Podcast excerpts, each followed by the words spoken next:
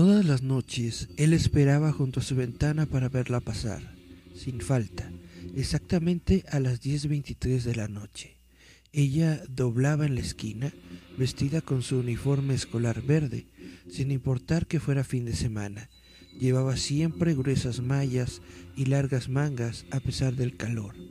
Apenas podía verse una parte de su rostro entre aquella larga y oscura cabellera que caía hasta la cintura. Para él, todo transcurría en cámara lenta. Tenía solo unos segundos para admirarla, antes de que ella se perdiera nuevamente en la siguiente esquina. Aquellos cabellos más oscuros que la noche se tornaban luminosos y plateados al reflejar la luz de la luna, y se merecían, se mecían, aparentando vida propia en el más leve viento. Era en esos momentos que podía apreciar su blanco y terso rostro que la mayoría del tiempo estaba escondido. Sus pasos eran tan ligeros que ni siquiera se escuchaba el chocar de los pies contra el suelo. El chico estaba totalmente enamorado, aunque no supiera ni su nombre, pero se había decidido a cambiar las cosas. Así que salió por su ventana para ir tras ella, preguntarle su nombre, acompañarla a casa, pedir su teléfono, cualquier cosa que lo acercara más a ella. Cuando él dobló la esquina, ella ya estaba en medio del parque, donde la molestaba un grupo de vagos, mientras ella seguía caminando tímidamente al llegar a la zona más oscura y boscosa. La jovencita se quitó el cabello del rostro, dejando ver una enorme sonrisa que embrujó al joven, el cual permaneció inmóvil, viendo cómo ella hundía sus largos y afilados colmillos en cada uno de los hombres, los levantaba por los aires, como si fueran simples hojas de papel, desgarrándoles la piel para disfrutar de la sangre. La enorme cabellera servía para cubrir un par de pequeñas y negras alas que se agitaban velozmente al ritmo de cada una de sus mordidas. Viéndola en todo su esplendor, el joven no pudo hacer otra cosa que enamorarse más de ella. El color de la sangre en sus labios solo le invitaba a besarla. El revolotear de sus alas solo le anunciaba que debía abrazarla con fuerza antes de que ella se fuera volando. Solo quería tenerla entre sus brazos, aunque para ella el chico no fuera más que un postre, después de tan suculenta cena. Hola, hola, ¿cómo están? Yo soy Eric Contreras Ayala, esto es Visitantes Nocturnos. Espero que se le encuentren bien en sus casas, en donde quiera que estén escuchando esta madrugada de sábado. Miriam Sorel fue la primera en, en ¿cómo se dice? Con hacer un comentario, sí, comentario. En hacer un comentario en la página, muchas gracias. Yasmín Flores López dice, hola. Cari Santiago dice buenas noches, días. Juan Daniel Ruiz Sotelo, saludos reportándonos. Saludos, ¿cómo le va, jovenazo? Juan Daniel. Bueno, eh, dice Cari, muy buena forma de iniciar. Con una historieta, una historia chiquita de terror. Pues el día de hoy vamos a hablar de dos temas bastante interesantes. El primero es de Fuegos Fatuos, justamente por Juan Daniel que él, nos estuvo hablando sobre los fugos fatuos durante la eh, no es una con hace ya dos semanas hace ya dos sábados estuvimos platicando sobre este fenómeno de los fugos fatuos y Después también eh, vamos a platicar un poco sobre este fenómeno de las canicas que suenan en el techo porque me, me, estuvo pasando durante el fin de semana pasado y yo eh, pues me puse a investigar qué era, ¿no? Para no estar pensando que estaba algún, eh, algún niño fantasma en el techo jugando con canicas. Y dice Miriam, ¿de qué tratará esto hoy? Se escucha interesante. Y Dice Juan Daniel, qué buena historia de inicio. Pues esto es lo que es lo que vamos a platicar el día de hoy y a mí me pasa que se oye que bajan las escaleras y no hay nadie. Ah, caray, pues a lo mejor puede ser que este día resolvamos algunas de esas dudas. Vamos a comenzar un poco primero con el fuego fatuo. Un fuego fatuo, del latín ignis fatus, es un fenómeno consistente en la inflamación de ciertas materias, como el fósforo metano, que se elevan de las sustancias animales o vegetales en putrefacción y forman pequeñas llamas que se ven arder en el aire a poca distancia de la superficie, en lugares pantanosos y en cementerios. Son luces pálidas que pueden verse a veces de noche o al anochecer. Hay algunas historias, leyendas sobre los fatuos que se extienden no solamente por Europa, sino también por América, Asia y Oceanía. En Chile, por ejemplo, entre las creencias mapuche destaca la creencia de los Anquilamen Anquimalen, los cuales se pueden observar como esferas de fuego. En algunas zonas rurales de Venezuela existe la leyenda de que los fuegos fatuos son los espíritus del conquistador español Lope de Aguirre y sus hombres que no encuentran reposo en el más allá y vagan por el mundo. En Colombia se cree que estas llamas indican el lugar de un tesoro enterrado por los nativos indígenas antes y durante la colonización española. Este enterramiento es conocido como huaca sin embargo, existe la creencia de que estas llamas solo pueden ser vistas por personas de buen corazón y sin ambiciones materiales. Por ello, es vista con mayor frecuencia por los niños.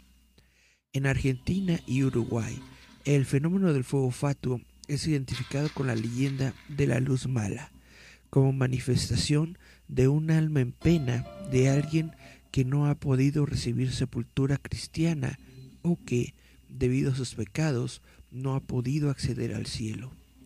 En Costa Rica, popularmente se le llama luces de muerto, pues se dice que cuando se ve una luz brillar entre las sombras de los caminos o cerca de cementerios, son almas de muertos, quizá de algún rico avaro que enterró sin revelar a nadie una bolija llena de monedas, una botija. En Luisiana, especialmente en los pantanos, se tiene la creencia de que existen otros espíritus eh, malignos llamados filo, fifolets. Representan fantasmas de los muertos arrastrados por las corrientes hacia los bayús. En Asia se cree que el hitodama, eh, que es la imagen clásica de las almas, como una llama o bola de humo azul o verde que aparecen en el folclore japonés tuvieron su origen en los fuegos fatuos. La bola de fuego de Naga puede ser un fenómeno similar. No sé si alguna vez, por ejemplo, vieron Dragon Ball, cuando muere Goku y se va al, al, otro mundo, justamente las almas parecen como, como flamitas, como flamitas de color blanco. Esto está, pues justamente dicen, eh, originado por los fuegos fatuos. En Europa, entre la población rural europea, especialmente en la cultura popular gálica y eslava, se cree que los fuegos fatuos eh, son espíritus malignos de muertos u otros héroes sobrenaturales que intentan desviar a los viajeros de su camino, alejándose cada vez que alguien trata de acercarse. A veces se cree que son espíritus de niños sin bautizar o nacidos muertos que revolotean entre el cielo y el infierno. Modernas elaboraciones ocultistas los relacionan con la salamandra, un tipo de espíritu completamente independiente de los seres humanos que se supone que han sido humanos en algún momento anterior. También encajan en la descripción de ciertos tipos de hadas que pueden o no haber sido almas humanas. En el folclore húngaro es conocido como líder, como líder, eh, mira, y se suele crear colocando un huevo de gallina negra bajo una axila. Esta criatura protegerá y bendecirá con salud y riqueza a su dueño y creador. Igualmente, el fuego fatuo aparece en numerosas leyendas populares de las islas británicas, siendo a menudo en ellas un personaje malicioso. En el libro, por ejemplo, British Goblins, de William Weir Sykes, perdón, William Weir Sykes, se menciona la leyenda galesa sobre un fuego fatuo en la que un campesino que vuelve a casa al anochecer avista una luz brillante moviéndose bastante por delante de él. Desde más cerca logra ver que la luz es una linterna portada por una pequeña figura oscura a la que sigue delante varias millas. De repente se halla en el borde de una enorme cima con un rugiente torrente de agua corriendo bajo él. En ese preciso momento, el portador de la linterna salta cruzando el agujero, elevando la luz muy por encima de su cabeza y lanzando una risa maliciosa. Tras lo cual apaga la luz, dejando al pobre campesino lejos de su casa, sumido en la oscuridad al borde del precipicio. Esta es una historia cautelar bastante común sobre el fenómeno. Si bien los fuegos fatuos no siempre se consideran peligrosos, hay algunas leyendas que los hacen guardianes de tesoros de forma muy parecida a como el leprechaun irlandés guiaba a los que tenían la valentía de seguirlo hasta riquezas seguras. Otras historias tratan sobre viajeros que se pierden en el bosque, se encuentran con un fuego fatuo y dependiendo de cómo le tratan, este los pierde o le guían hacia, hacia el exterior. Es decir, si te encuentras un fuego fatuo y lo tratas mal, el fuego fatuo te va a hacer que te pierdas y si lo tratas bien, te va a guiar fuera del bosque. Esto es algo que, que tiene mucho que ver también con las leyendas, justamente como se dice aquí, del leprechaun, de los duendes, de las figuras, de los seres del bosque, que también vamos a hablar de ellos en otro programa. Bueno, ¿qué es en realidad un fuego fatuo o cuál es la, la, la realidad del fuego fatuo? Como les dije, eh, se supone eh, los primeros intentos de hallar una explicación científica se remontan a Alessandro Volta en 1776 cuando se descubrió el metano. Eh, tempranos críticos de la teoría del gas del pantano a menudo rechazan varias fuentes, incluyendo lo improbable de la combustión espontánea, la ausencia de calor en algunos fuegos fatuos observados y sobre todo el comportamiento extraño de los fuegos fatuos que retroceden al aproximarse. Los diferentes relatos sobre rayos bola que también se clasifican como eh, fuegos fatuos. Sin embargo, la aparente retirada de los fuegos fatuos al acercarse a ellos podría explicarse simplemente por la agitación del aire por parte de los objetos cercanos que se mueven y lo que hace que los gases se dispersen. Esto se observó en algunos relatos muy detallados de varias interacciones cercanas con fuegos fatuos publicadas anteriormente de 1832 por el mayor Louis Blesson después de una serie de experimentos en varias localidades donde se sabía qué ocurrían. Bueno, eh, Blesson también observó diferencias en el color y el calor de las llamas en diferentes marismas. El fuego fatuo eh, podría encenderse y apagarse, pero no podía quemar trozos de papel o virutas de, manera, de madera. De manera similar, el fuego fatuo eh, en otro bosque en Polonia cubrió trozos de papel y virutas de madera con un fluido buscoso y aceitoso en lugar de quemarlos. Blesson también creó accidentalmente fuegos fatuos en las marismas de Porta, eh, Porta Westfálica en Alemania mientras lanzaba fuegos artificiales. Entonces, en la ciencia moderna, generalmente se acepta que la mayoría de los fosfatos son causados por la oxidación del fosfano, difosfano y metano. Estos compuestos producidos por la descomposición de material orgánico pueden causar emisiones de fotones.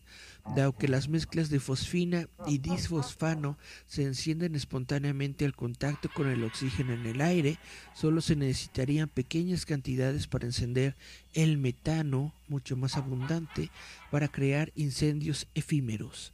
Además, el fosfano produce pentóxido de fósforo, como subproducto que forma el ácido fosfórico. Al contacto con el vapor del agua, esto puede explicar la humedad viscosa que se describe muchas veces con estos fuegos, fuegos fatuos. Vamos a Facebook a ver si tenemos algún mensajito. Dice Cari Santiago, los leprechauns me dan miedo porque no siempre son buenos, exactamente. De hecho, la mayoría de las veces son, son malos. La mayoría de las veces son, son, son criaturas malvadas. ñaca, ñaca, ñaca. Y bueno, esto es lo que se refiere a los fuegos fatuos.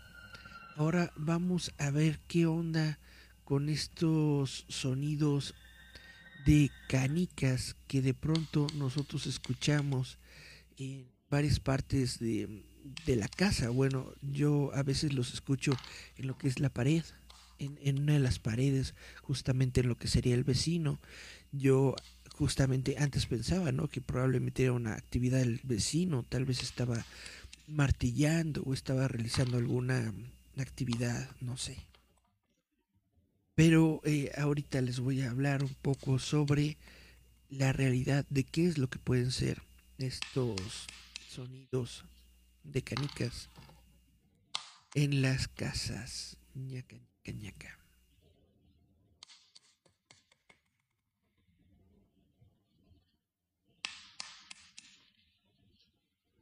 Eh, si escuchas un ruido como si niños estuviesen jugando con canicas, incluso a medianoche, pero tus vecinos del piso de arriba no tienen niños, tranquilo, no estás enloqueciendo. Se trata del sonido de tuberías en los techos de las viviendas.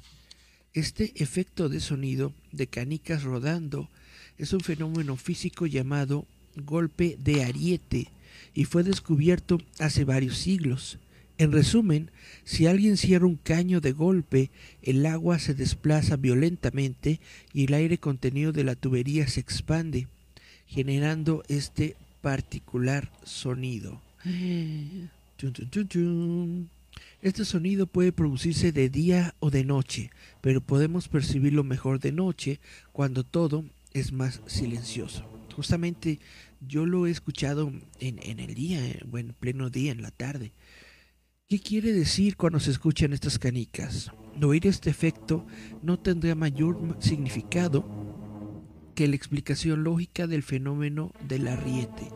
Este fenómeno sucede cuando se cierra un, caño de golpe, el agua se desplaza violentamente y el aire contenido de la tubería se expande, generando el sonido de canicas rodando.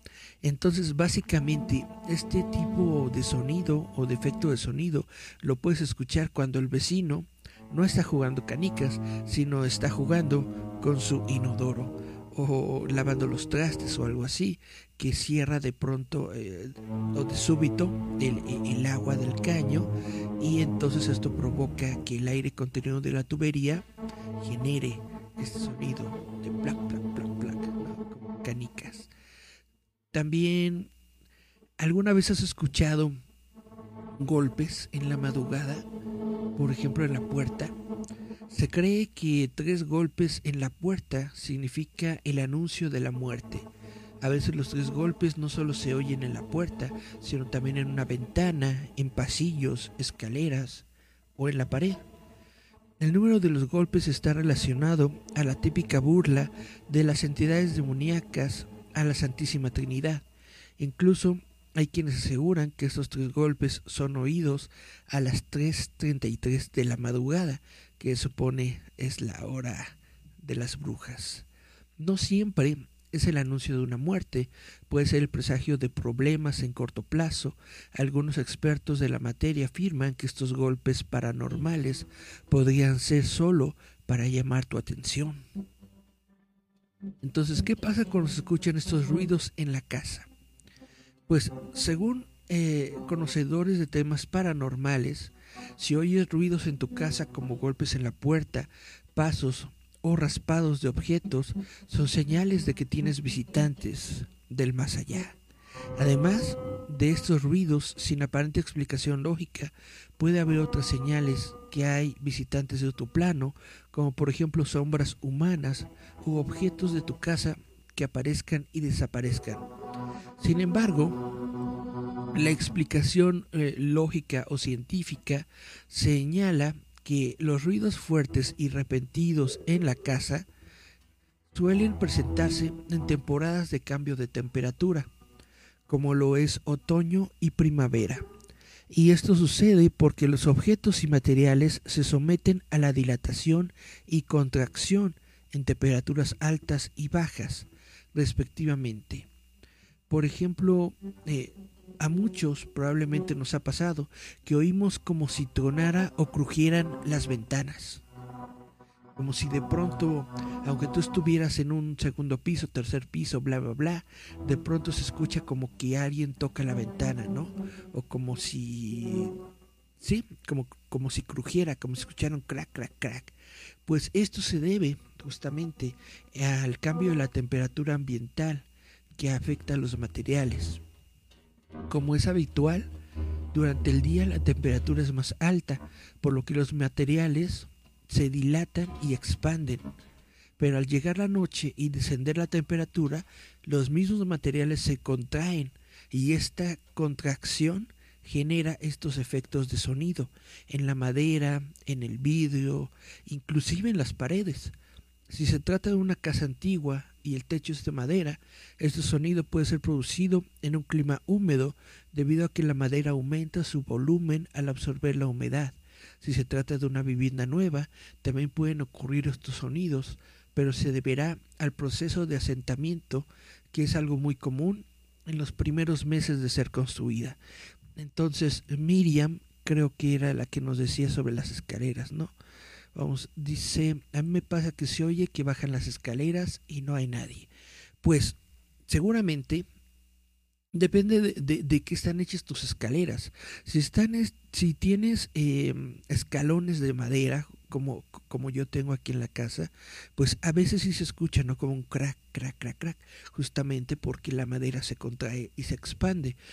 A lo mejor tus escaleras son, son, son de metal, son de forja, y el, el, el, metal justamente es un material que absorbe mucho el, frío y justamente eso hace que se contraiga de vez en cuando y por eso probablemente escucha sonidos en la escalera como si alguien estuviera bajando o subiendo. Esta es probablemente la respuesta más eh, lógica que se podría dar a este sonido de que bajan las escaleras y no hay nadie. Dice Cari Santiago, no son golpes de cabeceras en la pared. Ah, no, vea. Esos golpes son producidos por un fenómeno más, más este, más divertido, pero no. Ah, Jen, hola. Dice, en el edificio donde vivo se escuchaban en las escaleras, pero efectivamente dicen que son las tuberías. Sin embargo, las tuberías no se ríen y eso se escuchaba también. Ah, caray, se escuchaban risas. Eso está bastante interesante. No tenían, no había niños o algo por ahí, eh, tal vez en los vecinos. Ahora, también un fenómeno muy particular que tienen justamente las casas de, de, de, tabique, vaya, es que eh, estos materiales que son porosos absorben los sonidos.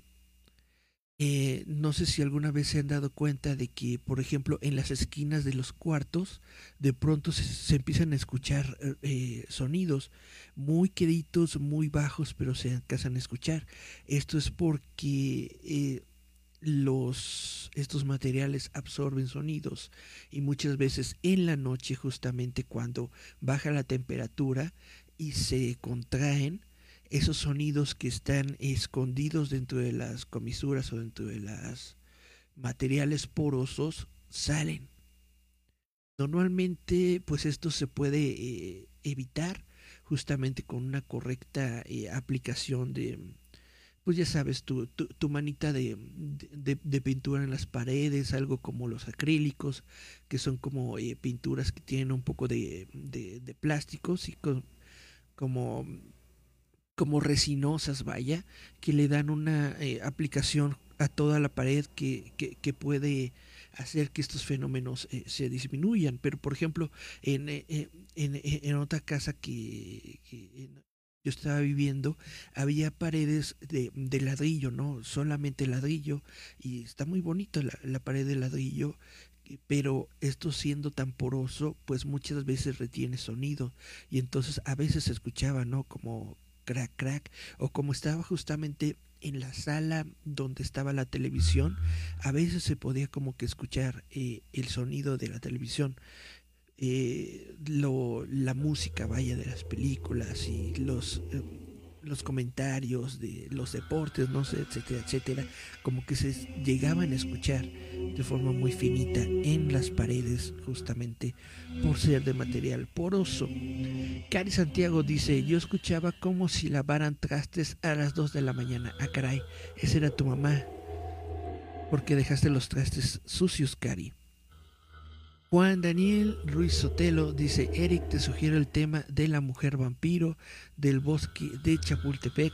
Como no, muchas gracias por sugerirme temas. Déjame, lo anoto de una vez porque luego se me olvide. Y pego más bien.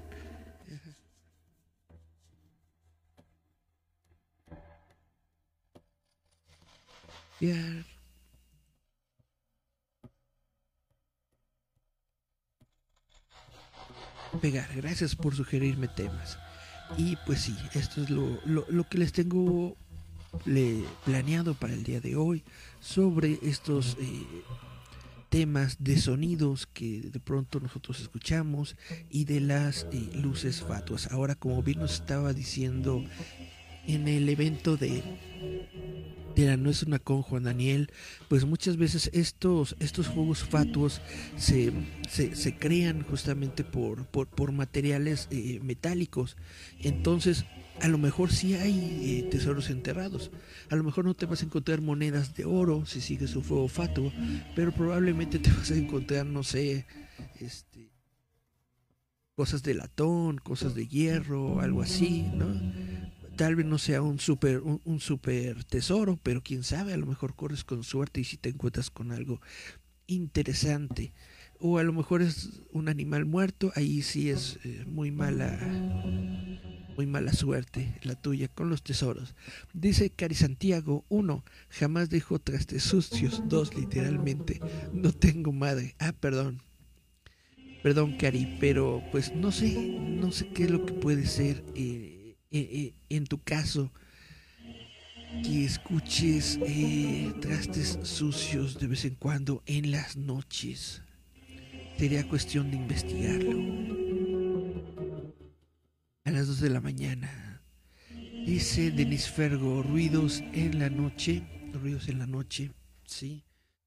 Por ejemplo, no sé en si ustedes en algún momento han, escuchado eso de que de pronto eh, abren la ventana y se escuchan como, como, como trompetas o sonidos de, de construcción, ¿no? Como si estuvieran este, golpeando piedra o talando o realizando construcción, sí, como, como, si fuera en el día, pero es en la noche, es a las 2, 3 de la mañana. Y esto es justamente porque los sonidos, los sonidos se, se absorben por los materiales, los sonidos se quedan muchas veces en los materiales y después eh, con el frío de la noche se, se llegan a liberar. Y entonces muchas veces cuando tú estás pensando que pues no debería haber nada en la noche que esté provocando esos ruidos, se trata simplemente de sonidos que estuvieron ahí durante el día. A lo mejor eso es lo que sucede con Cari, pues no lo sabría decir con cierta, pues con, con, con completa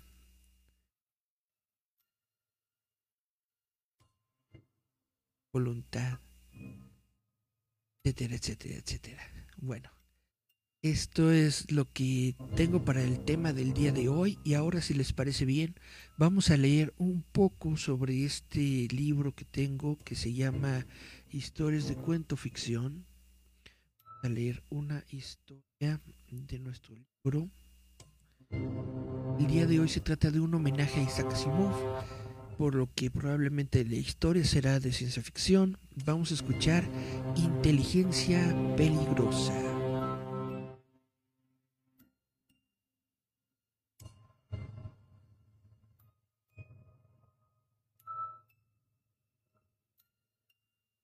El que habló de la existencia de algún límite en lo que las máquinas podían llegar a hacer no tenía mucha idea, o bien no conocía la ley de Moore.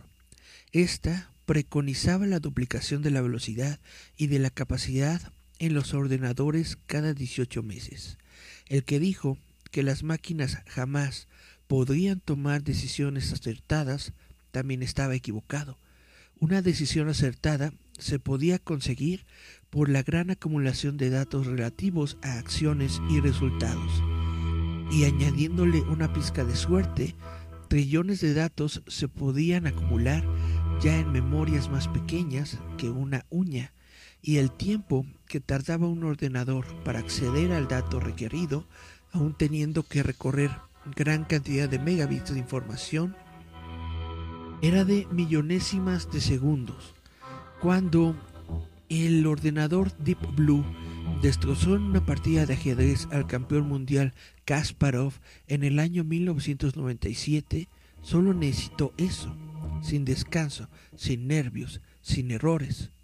Rapidez y millones de jugadas almacenadas en su memoria, Kasparov no podía desestabilizarlo con su mirada y con su mirada fija y penetrante con sus gritos y con sus desplantes. Lo único que consiguió fue ponerse en evidencia a sí mismo. Poseyendo miles de datos, cualquier ordenador podría simular la toma de una decisión mejor que si un humano la hubiera tomado, sin ninguna diferencia visible. La única diferencia visible, el humano se equivocaría un tercio de las veces, un cuarto, un 50% tal vez. Da igual. Si apuntáramos las decisiones tomadas y los resultados obtenidos, la lista de errores absurdos sería vergonzosa. En cambio, cualquier máquina que usase inteligencia artificial solo aparecería error en una de cada 10 millones o 100 millones o mil millones de las decisiones tomadas. Solo la suerte determinaría este error.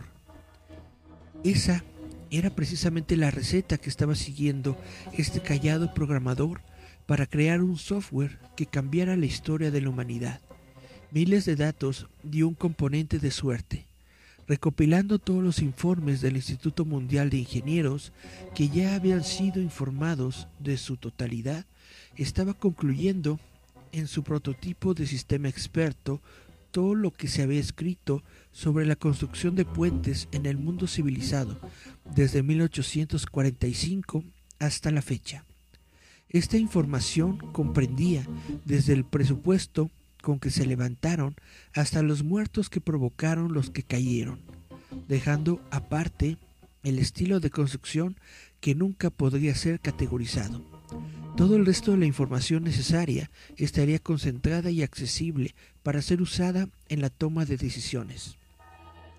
Además, con el nuevo software de cálculo de resistencia de materiales que iría instalando junto con todo el programa, se permitiría la innovación, puesto que el nuevo programa sería capaz de idear nuevas maneras de construcción, no solo copiar lo que ya estaba hecho. Esto permitía a su sistema experto realizar algo impensable en el pasado siglo, al serle indicadas las especificaciones del puente a construir, longitud, peso aproximado, presupuesto máximo y otro sinfín de parámetros, generaría como salida el plano del puente a construir, incluso dando una cifra aproximada en meses de duración de la obra misma. La suerte era el componente alquímico que transformaría a este algoritmo en algo plenamente funcional Solo habría que calibrar este parámetro adecuadamente para que aleatoriamente modificara su resultado, intentando así acertar en todas las variables incontrolables. Debería ser lo suficientemente sutil para no provocar desconfianza, pero tener bastante peso para poder acertar en los casos en que Dios o quién sabe quién rompe con las reglas. Por fin, los arquitectos se librarían del peso de las decisiones y de sus errores. Solo se tendrían que dedicar a vestir al puente con sus elementos necesarios para que fueran bonitos, elegantes y distinguibles entre sí, cosa que el sistema sería incapaz de hacer. No era necesario que ninguna compañía aseguradora tuviera que pagar por las pérdidas ocasionadas por un plano mal dibujado. Esto no iba a ocurrir, aunque todas estas ventajas palidecían solo contando el número de vidas que se podrían salvar. Y esto no acabaría aquí. Esa misma idea se podría aplicar para carreteras, rascacielos, hospitales, centrales nucleares. Iba a vender centenares de copias de su software y a precios escandalosos. Y cuando se agotase el, el filón de este tipo de programas, bajaría un escalón y diseñaría un software para el hombre llano, que le permitiera aconsejarle sobre las compras que debía hacer.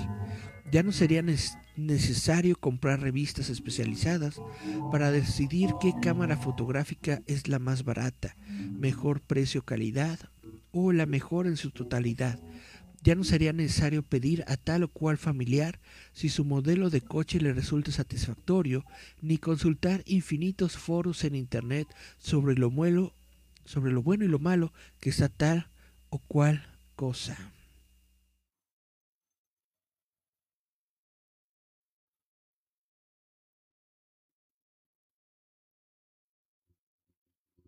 Todo estaría informatizado y ya nunca más la gente se sentiría estafada por la publicidad engañosa, ni por las ofertas que no son tal. En ese sector tendría el mercado asegurado. Incluso ya se lo estaba imaginando. Haría un programa de decisiones que permitiera decidir qué programa experto era mejor que otro podría usarlo para acabar con los programas baratos que lanzase la competencia copiando los suyos propios. Y si ajustase mejor los parámetros de toma de decisiones para que no fueran tomadas estrictamente en función de valores monetarios y le permitieran acceder a la base de datos de los portales de amistad que estaban surgiendo últimamente, podría diseñar un software para encontrar pareja, que sería definitivo, el que te aconsejaría sobre si ese chico era bueno para ti o si una relación se iba a estropear si tu novio cambiaba de trabajo. El ser humano se libraría de tantas decisiones que no sabía tomar y que solo le proporcionaban dolor cuando se daba cuenta del error cometido. ¿Por qué tenía una mente humana que soportar esto? Está claro que nunca iba a poder acertar siempre, ni siquiera acertar un número razonable de veces. Simplemente no contiene los gigabits de información necesarios. No es rápido, no es objetivo. El humano se cansa, tiene hambre y toma decisiones por despecho, incluso sabiendo que le van a perjudicar. Es una crueldad para la humanidad.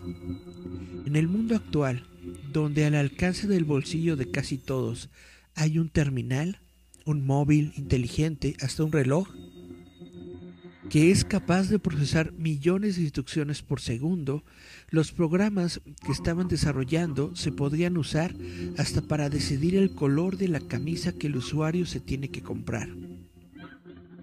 ¿Cuántas decisiones erróneas, la mayoría de ellas, se habría tomado por el lado en que cayó una moneda? Esto podría suponer la felicidad máxima para mucha gente, como él mismo, que era incapaz de decidirse por el temor, incluso terror a equivocarse, y lamentarlo durante toda la vida. Él ya había pasado por eso. Todavía se acordaba del año en que se perdió el que iba a ser el último concierto en vivo de su grupo favorito, por esperar al último momento para pedir la entrada. ¿Por qué lo hizo? Porque su cabeza le engañó le dijo que había muchos más conciertos como ese e incluso mejores. ¿Por qué perder el tiempo en este? Ahórrate el dinero de la entrada y del viaje. Ya volverán otro año. Pero nunca volvieron. Ese fue su último concierto. Le puso tal decepción que dejó de escucharlos. Nunca nadie debería volver a sufrir eso. Imaginémonos un mundo donde nadie más deba pasar una noche en vela, sufriendo por si hace bien en cambiar de carrera, si está bien mudarse de casa, si debe llamar a esa chica. Todo esto se habrá acabado. Ya solo quedará esperar el resultado del procesador. Y ni siquiera será una espera larga, no se tardará más que unos segundos en conocer el consejo que te podría cambiar la vida. Y sí, el programador se quedó mirando la pantalla, meditando. Si esto salía bien, el ser humano no volvería a tener que tomar nunca más una decisión obligadamente. Estaría liberado de toda culpa y presión. ¿Cómo vivirían las generaciones futuras? ¿Se convertirían en gente totalmente irresponsable? Está claro que su vida sería más fácil, sin errores cometidos debido a la juventud o la inexperiencia. Pero ¿serían más felices? ¿Tendrían la satisfacción de saber que todos sus logros se debían a ellos mismos? ¿O padecerían por saberse a merced de lo que aparecería en la pantalla? Aunque ya hacía años que las calculadoras habían liberado al hombre de la ardua tarea de dividir, no veía que estuviera supuesto ningún problema para la psique humana. Los calendarios habían obviado la necesidad de ir vigilando constantemente los astros para saber en qué estación se encontraba el agricultor. Tampoco eso parecía haber afectado a la humanidad en algo, ¿o no? Aunque recapacitó, una vez estuviera a la venta el programa, nadie les obligaría a seguir los resultados emitidos por la inteligencia artificial. Solo se deberían usar como consejos. De hecho, ya se había preparado, como un departamento jurídico, toda la documentación que vendría incluida con el programa para eximir a su software de cualquier cosa que estuviera mal. Lo que también era evidente es que nadie se cuestionaba el resultado de la calculadora, y saliera lo que saliera, nadie repetía el cálculo para comprobar si la máquina se equivocaba o no. Lo estuvo pensando durante toda aquella semana. Necesitaba acabar aquella parte del programa para que estuviera listo para la descarga masiva en cuanto se hiciera el anuncio oficial. ¿Qué debería hacer el programa cuando se tuviera que decidir entre varias opciones que eran igualmente válidas? Podía incluir aquel algoritmo tan bien diseñado que no fallara nunca o casi nunca, siempre tomaba la decisión correcta sopesando varios miles de datos, siempre. Había trabajado durante demasiado tiempo como para descartarlo ahora. Era probablemente el mejor algoritmo creado por algún programador alguno, pero le preocupaba sobremanera el futuro que había visionado. Un mundo donde nadie fuera capaz de tomar una decisión o de usar su cerebro para hacer un trabajo. Ingenieros, médicos, químicos, iban a ser necesarios para algo la gente iba a obedecer ciegamente a aquel algoritmo inanimado? Se decidió, quitó aquel trozo de código, aunque lo guardó por si acaso, lo sustituyó por la generación aleatoria de un número. Cientos de líneas de complejísimos cálculos fueron reducidos a una sola y simple línea. A partir de ahora, su programa haría lo mismo que una tirada de dados sería igual que lanzar una moneda al aire, idéntico a escoger la pajita más larga o a escoger un papel doblado dentro de un cuenco.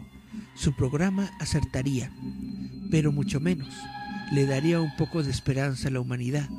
La gente compraría y utilizaría el programa, pero a la larga tendría que seguir dándole uso a su raciocinio. Ya estaba hecho. Iba a lanzar el programa, aunque el lanzamiento fuera un fracaso. Ganaría igualmente un buen dinero con ello y podría dormir por las noches sabiendo que había salvado a la humanidad, aunque nadie lo supiera. Pulsó el botón y su programa fue accesible en todo el mundo. Chan, chan, chan.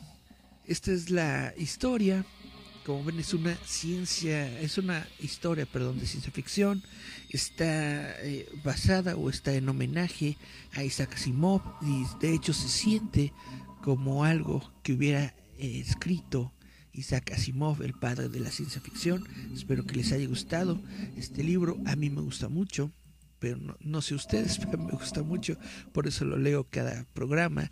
Se llama Historias de Cuento Ficción. Historias de Cuento Ficción. Vamos a ver los mensajitos de, de Facebook. Dice Cari Santiago, historias de cuento ficción, sí. Y dice, me recordó a la película Wally, donde todos los humanos se volvieron inútiles. Exactamente, aunque ahí en Wally fue porque prácticamente las máquinas hacían todo lo que todo lo que tenían que hacer los humanos, todas sus acciones, todas sus decisiones, todo lo hacían las máquinas. Este era un algoritmo que supuestamente nunca se equivocaba.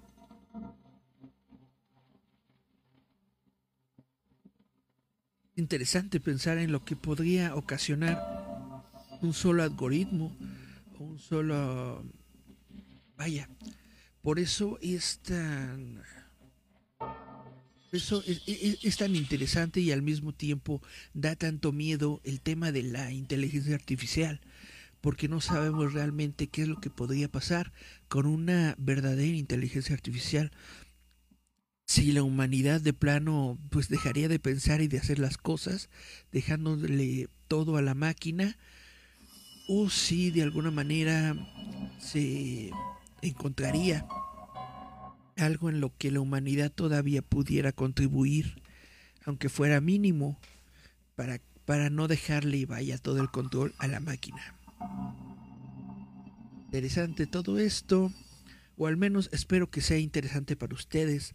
De esto se trata el programa de visitantes nocturnos, de hacer, eh, de, de, tocar temas que nos hagan pensar, que nos hagan, que nos parezcan interesantes, que sean que nos den un poco de miedo, ¿por qué no?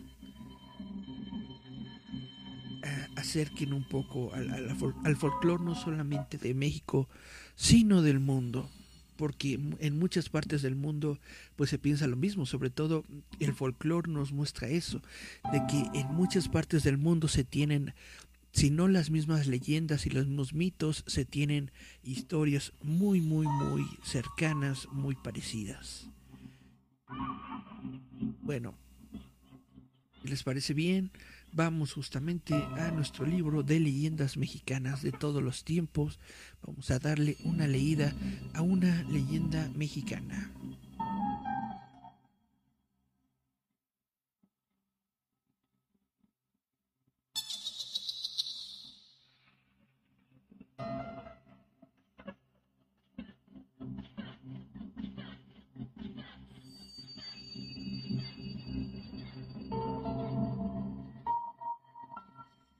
Se ve bien. Vamos a leer esta historia, esta leyenda que se llama El Diablo de Cuilapán. Es una historia del estado de Oaxaca. Oaxaca, Oaxaca. Cuenta la leyenda que la congregación de los dominicos en Oaxaca carecía de un majestuoso templo que los albergara de acuerdo a sus necesidades. Es por ello que, sin otra alternativa, decidieron habitar el, el convento de Cuilapán, ubicado en Oaxaca. Este era un templo muy sencillo y pequeño, según los frailes, no correspondía con sus pretensiones religiosas de evangelizar a los indígenas. Fray Domingo estaba a cargo del lugar.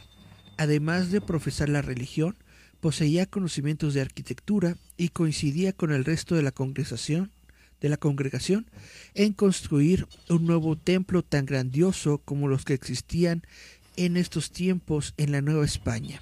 Sin embargo, para este fraile, más que un deseo, la idea de un templo magnífico se había convertido en una obsesión ya que no solamente quería engrandecer la orden religiosa de los dominicos, sino que quería distinguirse de entre todos los demás. Una noche, cuando algunos frailes realizaban sus oraciones y otros tantos yacían en sus lechos dispuestos a descansar, arribó al convento un carruaje negro con piedras de oro, cortinillas de terciopelo oscuras, cuyos grandes corceles negros infundían temor con solo mirarlos. Del coche bajó un caballero alto, completamente vestido de negro, portaba un sombrero y un bastón del mismo color. Su rostro era blanco. La característica principal de este hombre misterioso era su barba puntiaguda, perfectamente delineada y acicalada, pero su mirada era algo excepcional. Penetraba cualquier objeto con los ojos. Justo cuando descendía del carruaje, los perros ladraban debido a la presencia del extraño en el lugar. Sin embargo, al dar dos pasos y mirar de un extremo a otro el convento, los animales se silenciaron de golpe y solo unos chillidos podían percibirse. El caballero negro se sirvió de su bastón para tocar estrepitosamente la puerta. Uno de los monjes acudió al llamado. El hombre pidió hablar con Fray Domingo. Ante la petición del dominico no hizo más que abrir la puerta y dejarlo pasar. Durante el recorrido de la extraña visita, del portón del aposento del superior se sintieron presencias extrañas, tantas que los perros aullaban como si fuesen lastimados cruelmente. Fray Domingo recibió sin chistar al hombre. La charla entre ambos duró hasta la madrugada. Las visitas se repitieron cada noche durante varias semanas, siempre por las noches a la misma hora, el mismo carruaje y el mismo miedo que el hombre sembraba a su paso. De la habitación donde se llevaban a cabo los encuentros emergían innumerables ruidos, carcajadas, voces y golpes. A pesar de las constantes reuniones, la congregación aún no se había acostumbrado al barullo. Un día, por fin, el padre Domingo mandó llamar a todos los frailes y les comunicó que ya no habría más visitas, que la calma regresaría al templo y los sucesos extraños no se repetirían más. Luego de la indicación anterior, pidió a los frailes un último favor para que el ambiente regresara a la tranquilidad. La calma y tranquilidad volverán al templo, se los aseguro, pero por ningún motivo salgan de sus dormitorios esta noche. Los dominicos se miraron extrañados y antes de preguntar al fray superior las razones, éste les indicó. Algo extraordinario está por suceder pero escuchen lo que escuchen, no deberán salir de sus habitaciones. Me cercioraré de que todos y cada uno se encuentren en su dormitorio y me aseguraré de que permanezcan ahí. Antes de medianoche los frailes no podían dormir. Con el escapulario y rosario en mano, oraban una y otra vez, de rodillas, ante sus imágenes y figuras religiosas. Justamente a las doce horas, acabó, arribó el carruaje que les había infundido el temor y la preocupación. Una vez adentro del convento comenzaron a escucharse carcajadas, gritos, vituperios, blasfemias contra la religión, los santos, vírgenes y los propios dominicos. El miedo invadió por completo a los monjes. Algunos desesperados por saber qué era lo que pasaba, entreabrían las puertas, pero nada era certero. Solo se veían sombras, espectros fantasmales, rostros diabólicos y uno que otro animal monstruoso. Sorprendentemente, dichas sombras comenzaron a construir el templo tan anhelado por Fray Domingo. El caballero negro dirigía la edificación. En unos cuantos minutos se colocaron los cimientos, las columnas se levantaron, las paredes, arcos, nichos y altares eran acomodados según las órdenes del hombre. El convento estaba a punto de ser terminado cuando a lo lejos se escuchó el canto de un gallo. Los frailes desconcertados sabían que aún no amanecía, por lo tanto, el animal, el animal no debía cantar. Inmediatamente se escucharon otros gallos, lo que ocasionó que todas las sombras y espectros desaparecieran junto con el caballero negro. A la mañana siguiente, los frailes salieron uno a uno de sus dormitorios. Sorprendidos, observaron que un nuevo templo yacía al lado de la vieja construcción que habitaban. Sin embargo, no estaba terminado. Confundidos, corrieron hasta donde Fray Domingo descansaba. Todos al mismo tiempo lanzaban preguntas al superior, tanto de la construcción como de lo sucedido la noche anterior no obtuvieron respuesta alguna. El padre guardó silencio y a los frailes no les quedó más que sacar conjeturas. Varios fueron los rumores, pero nadie se atrevía a asegurar lo que realmente había pasado ahí, pues no volvieron a ver al Caballero Negro y no se explicaban cómo el nuevo convento había sido levantado en tan solo una noche. Los años pasaron y Fray Domingo envejeció. Un buen día cayó enfermo. En plena agonía decidió confesar la manera en que había sido construido el templo dijo que el caballero negro que lo visitaba en aquellas noches no era otra persona que el diablo, quien al enterarse de su ferviente deseo por un nuevo convento, le ofreció hacer su sueño realidad si el prior le entregaba las almas de la congregación. El demonio me dijo que el templo estaría construido antes de que cantara el gallo, pero rechacé el ofrecimiento. Él me insistió Venía cada noche a ver si cambiaba de opinión. Luego de tanto pensar y pensar, me vino una idea a la cabeza y creí que podría vencerlo. El día de la edificación llegó y yo ya tenía a un gallo amaestrado.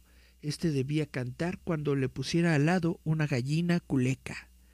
Me llevó algunos días enseñarle.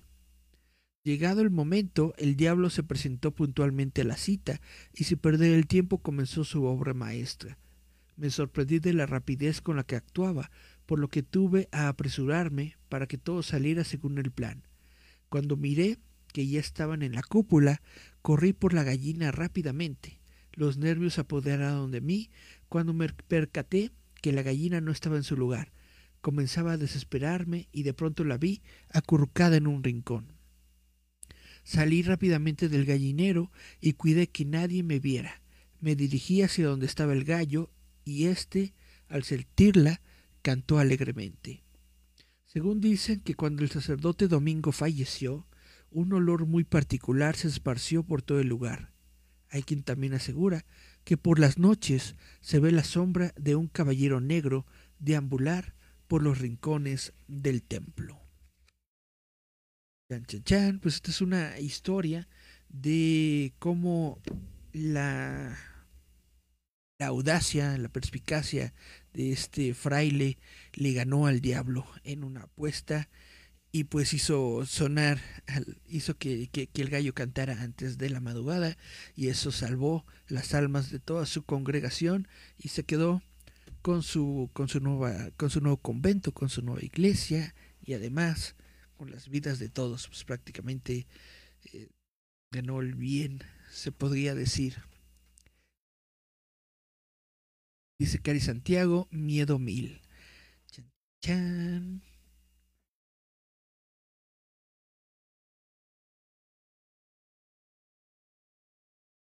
Pues espero que eh, se le hayan pasado bien. Espero que les haya gustado el programa de hoy, espero que les hayan parecido entretenidos los temas que tocamos el día de hoy. Nos estamos acercando a las 2 de la mañana. Vámonos pues a dormir. Vámonos pues a dormir. Eh, yo soy Eric Contreras Ayala. De una vez les, de una vez les vuelvo a repetir que eh, es roboto.mx, el programa es Visitantes Nocturnos. Estamos aquí todas las semanas, todos los sábados en la madrugada. Y dice Cari Santiago, excelente programa, buenas nochecitas. Nos estamos escuchando eh, la próxima semana aquí a la misma hora por el mismo canal. Visitantes Nocturnos. Ah, también nos pueden encontrar en Spotify. En Spotify eh, tenemos esta modalidad más bien, en Spotify hay una nueva modalidad de video podcast. Entonces, así lo pueden ver. Es decir, en Spotify también pueden ver el video, como lo están viendo ustedes en este live stream. O pueden escuchar solamente el audio para que escuchen mi, mi melodiosa voz contándoles historias de miedo. Por lo pronto, me despido. Dice Jen, me gustó, estuvo excelente, bonita noche. Buenas noches a todos. Ahora sí, me voy. Chao, chao, chao.